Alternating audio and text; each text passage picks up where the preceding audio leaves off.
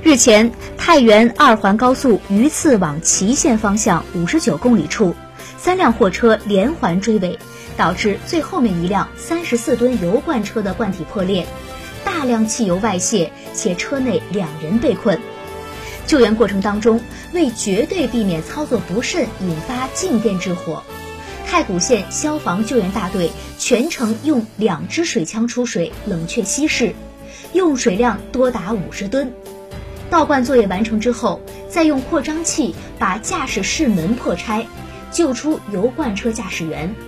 为防止车辆汽油造成残余汽油爆炸，消防员利用水枪向油罐内进行了注水作业，随后又对路面上的汽油进行了冲洗。